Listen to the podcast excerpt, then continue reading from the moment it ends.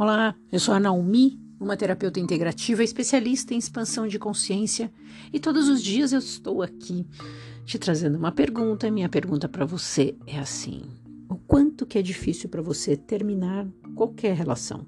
Um trabalho, uma relação de trabalho, uma relação de amizade, um relacionamento, um amor, um casamento. Por que, que é tão difícil? E eu vou te responder.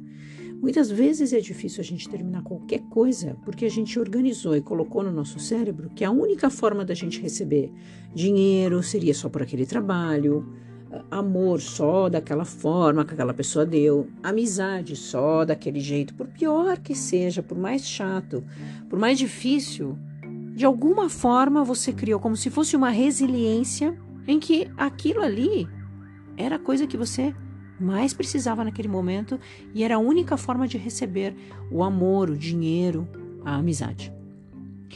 Quando a gente fica preso nessa mensagem, preso nessa imagem, preso nessa forma de receber amor, relacionamento e dinheiro, qualquer fim deixa a gente sem chão. Qualquer fim faz com que a gente queira se prender mais, porque no fundo a gente não foi educado a querer mudar, a transformar a nossa vida. A gente sempre foi educado a ter segurança. E aí eu vou te perguntar o que é seguro nessa vida. Você muda suas células do corpo todos os dias. Todos os dias você está mudando, todos os dias você pensa numa coisa nova para fazer, todos os dias você escuta uma música diferente.